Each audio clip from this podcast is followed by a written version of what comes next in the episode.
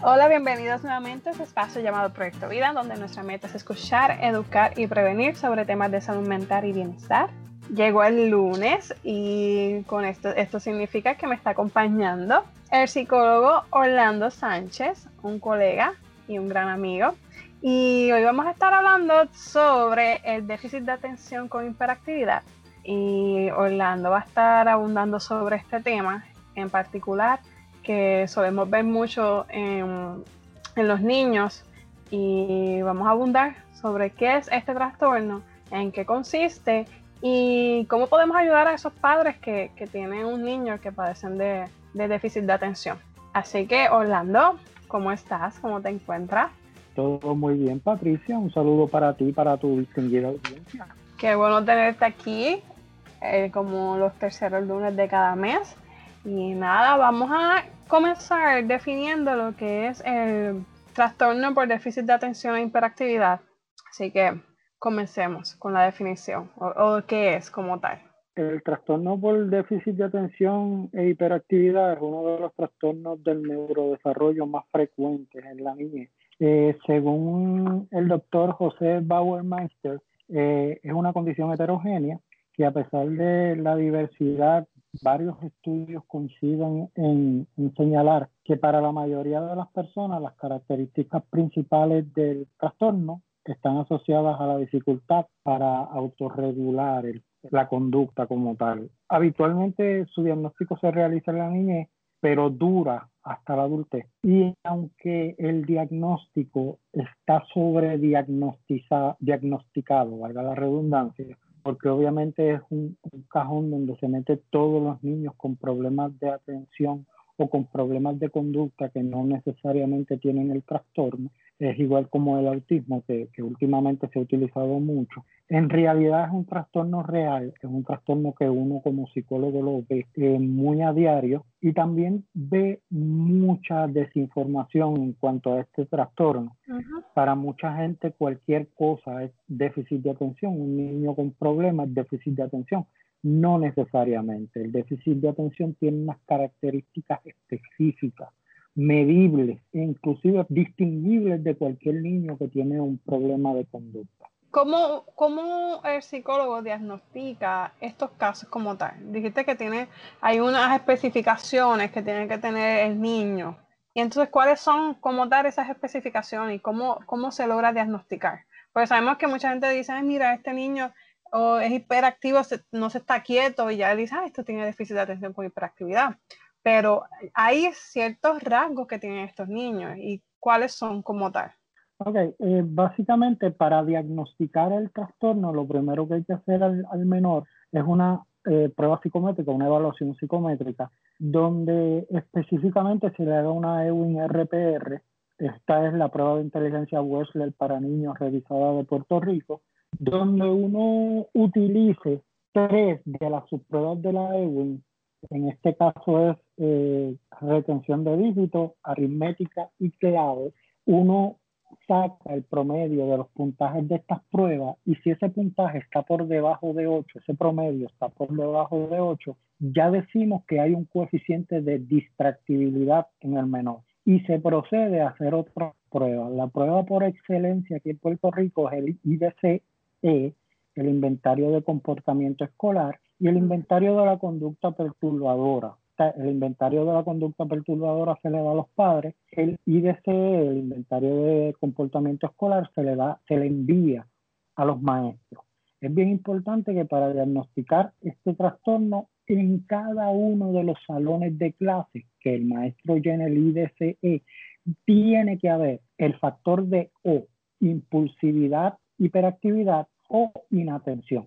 Si no existe en cada uno de los salones, no se puede diagnosticar este trastorno, porque este, este trastorno se presenta en todos los escenarios donde el niño se desenvuelve, inclusive en la casa. Si es un solo maestro donde el niño tiene problemas, definitivamente no es el déficit de atención con hiperactividad.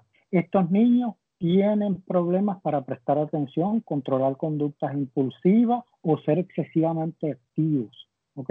Tiene que haber unas características, unos síntomas específicos en el trastorno. En, el trastorno. en los niños impulsivos hiperactivos tienen que parecer que están como movidos por un motor. No es necesariamente inquieto. Un niño normal no puede estar en una silla sentado durante más de 10, 15 minutos. Eso es lógico, eso es sentido común.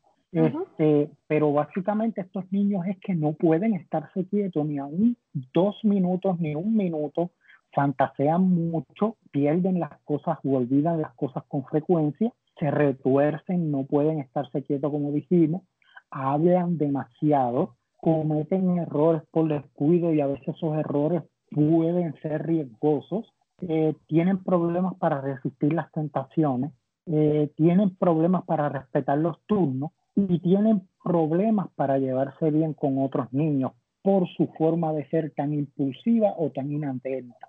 En los niños inatentos, por ejemplo, un papá le dice, vístete, el nene mete la pata en el pantalón, el pie, perdón, en la pata del pantalón y se fue. Se quedó ahí mirando, qué sé yo, este, el cielo, las nubes. Ve un ah, se queda como si estuviera en la nada se queda, se va como dicen por ahí para la Lalandia y no terminan de ponerse el pantalón. Entonces la mamá, mira muchacho, muévete, ponte el pantalón. Y ahí vuelve y se mete, mete el otro pie en la, en la pata del, del otro, de la otra pata del pantalón y se queda ahí sin subirse el pantalón un rato espaciado. Este tipo de conductas son las conductas que definen el trastorno. No necesariamente es un niño que se sienta a ver televisión y está 15 minutos viendo una película y después pasa a otra actividad. No necesariamente es eso, es un niño que ni siquiera ve uno o dos minutos de la película y se tiene que levantar a moverse. ¿okay? Casi siempre estos niños, ellos mismos dicen que se portan mal, ellos mismos dicen que son unos niños malos porque eso es lo que oyen, lo que se les transmite. Y no necesariamente son niños malos que no pueden contener. Es algo fuera de lo común, es algo que, que uno lo ve y uno compara con otros niños y uno dice, no, no, aquí hay algo fuera de lo común. Y como mencionaste, tiene que estar en, eh, presente en dos entornos, tanto en la casa como en la escuela, no es solamente en un lugar, porque yo sé que hay muchos padres que dicen, el niño de la escuela es un modelo, es un ejemplo, pero cuando llega a la casa es todo lo contrario, no obedece, eh, no se queda quieto, pero aquí en este, en este trastorno tiene que estar presente tanto en su hogar como en la escuela, que es donde más pasan tiempo los niños. Esto es como la alergia. Si a uno le da alergia en un sitio en específico, pero en otro no, pues hay algo en ese sitio que es lo que le está provocando la alergia, ¿no? Pues asimismo son los niños con este trastorno. Tienen que presentar esos mismos síntomas en los diferentes escenarios donde el niño se manifiesta. No tan solo en un salón de clase, en todos los salones de clase. No tan solo en la casa y en la escuela, no. En todos los sitios. En todos.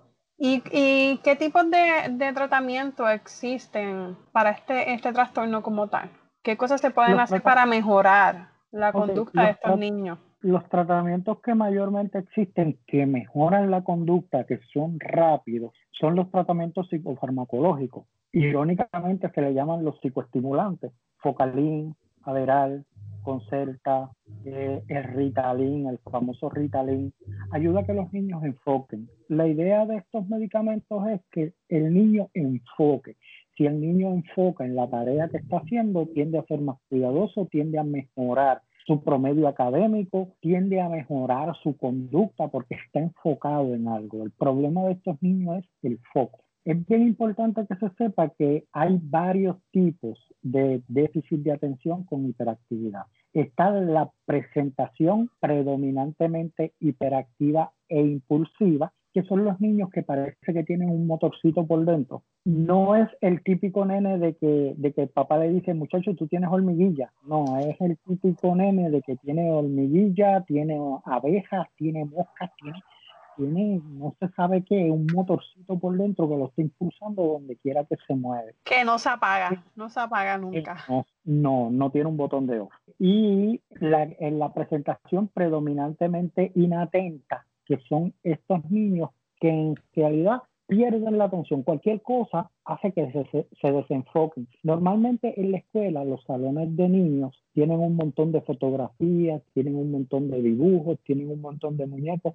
Esto para estos niños que son inatentos es mortal porque cualquier cosa les quita la atención. Si ven algo llamativo de muchos colores, se fueron con eso llamativo de muchos colores y el maestro dejó de existir, totalmente dejó de existir. Actualmente, que muchos clínicos no lo saben, hay unas investigaciones que se está trabajando con un trastorno que todavía no es trastorno, que se llama tempo cognitivo lento. Básicamente son los síntomas de lo que es la inatención. Lo que se pretende es sacar el predominantemente inatento de presentación inatenta para ubicarlo en este trastorno de tempo cognitivo lento, para sacarlo, porque obviamente cuando dicen déficit de atención con hiperactividad, no necesariamente sellan al niño hiperactivo únicamente, sino también al inatento.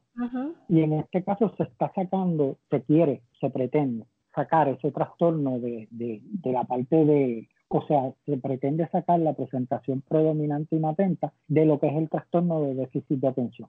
La otro tipo que existe es el combinado. Son niños que son hiperactivos e inatentos.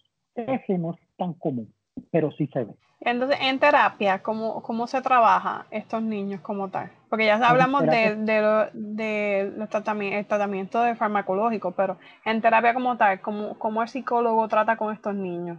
En terapia, en mi caso, yo me reúno con, con, con los maestros donde presenta el menor el, la, la, mayor conducta disruptiva. Y lo que hago es que observo el salón, le digo, maestra tiene, o maestro tiene que quitar esto, tiene que poner esto, tiene que bregar con esto. Estos niños, si se les hace líderes tienden a enfocarse un poquito más porque se sienten como que, como que parte del grupo, no se ven a ellos mismos como unos niños problemas y tienden a hacer mejor trabajo el cambio de la cuestión de la, de la, de la academia, de cómo, de cómo impartir el conocimiento, también es bien importante. Si estos niños son brillantes, automáticamente cualquier tema que ellos ya sepan, pues pierden la atención porque no los estimula. La idea de esto es hacer lo mismo que hacen los medicamentos, estimular al niño, estimular la mente del menor para que el niño pueda enfocarse en la tarea que está haciendo. Entre más complicada es la tarea, pero complicada a un nivel de que él la pueda hacer,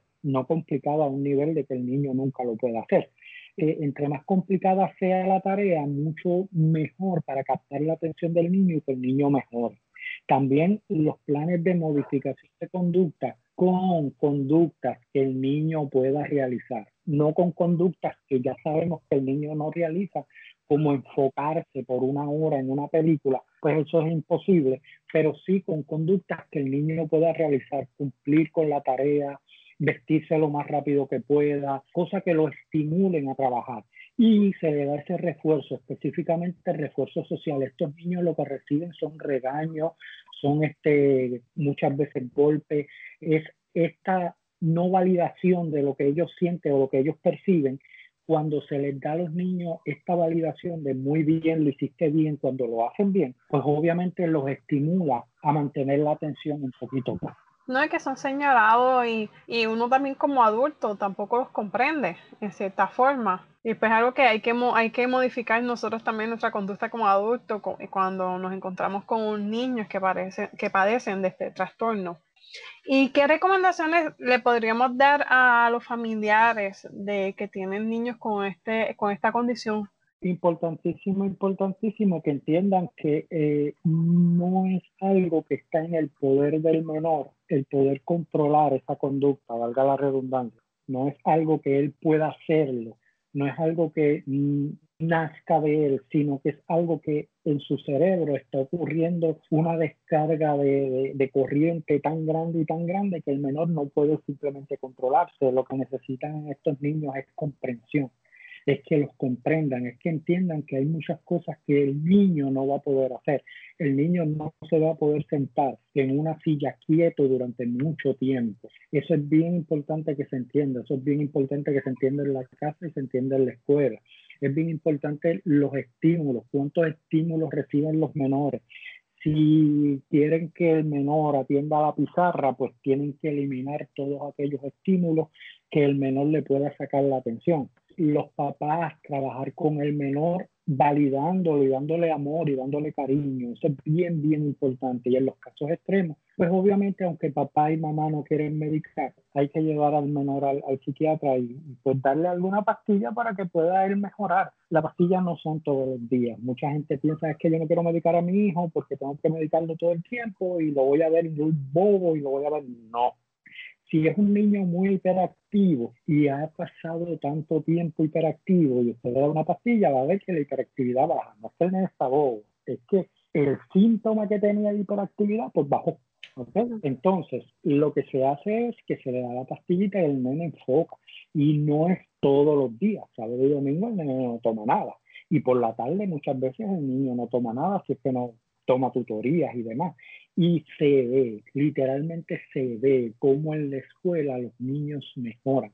Niños que eran de D y algunas veces F suben a A y B y se pueden enfocar.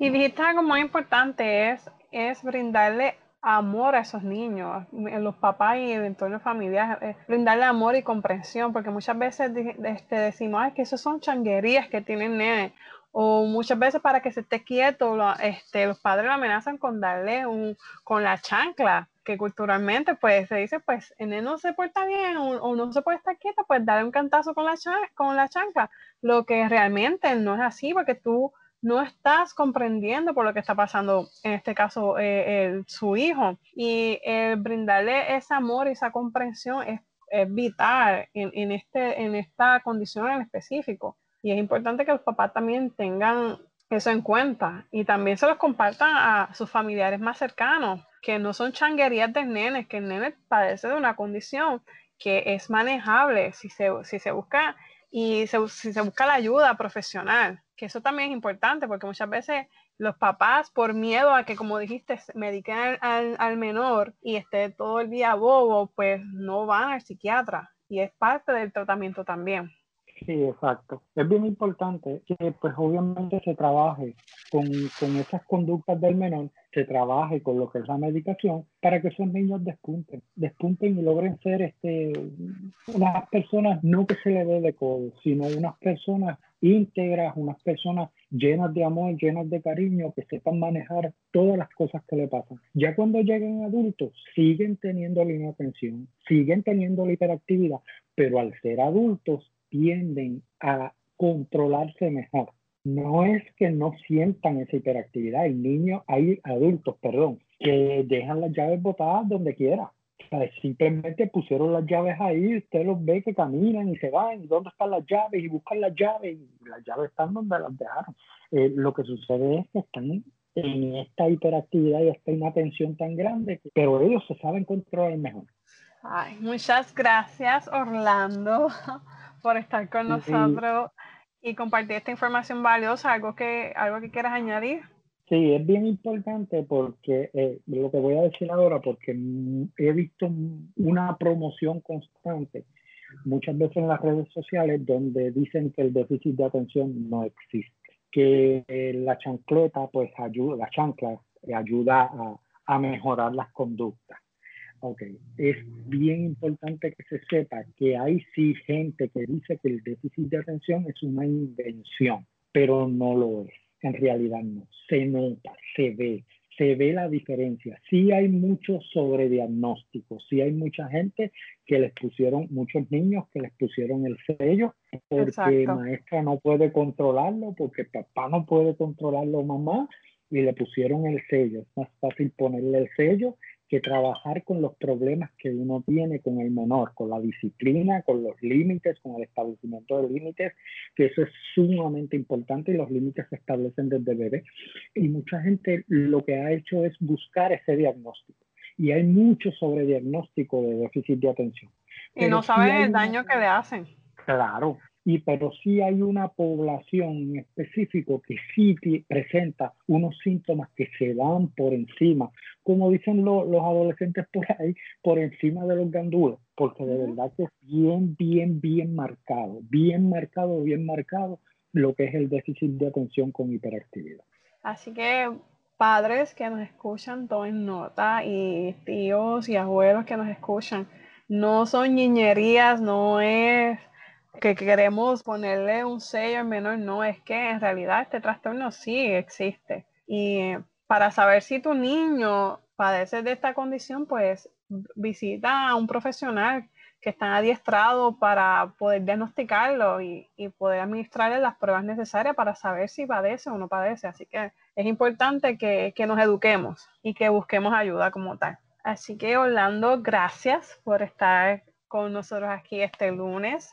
Y, claro, estamos disponibles. Y nada, espero que este episodio haya sido de ayuda para todos los que nos escuchan y recuerda que la información que compartimos aquí es basada en nuestra experiencia y lo hacemos de forma general y no es ni está destinada a ser terapia psicológica. Si necesitas ayuda, puedes visitar a tu proveedor de salud mental o llamar al 1-800-981-0023. Eh, si tienes dudas o preguntas, puedes escribirnos en confianza a nuestro email pr.proyectovida.gmail.com o por nuestras redes sociales como Proyecto Vida PR. Eh, un abrazo y pues nos vemos en la próxima semana.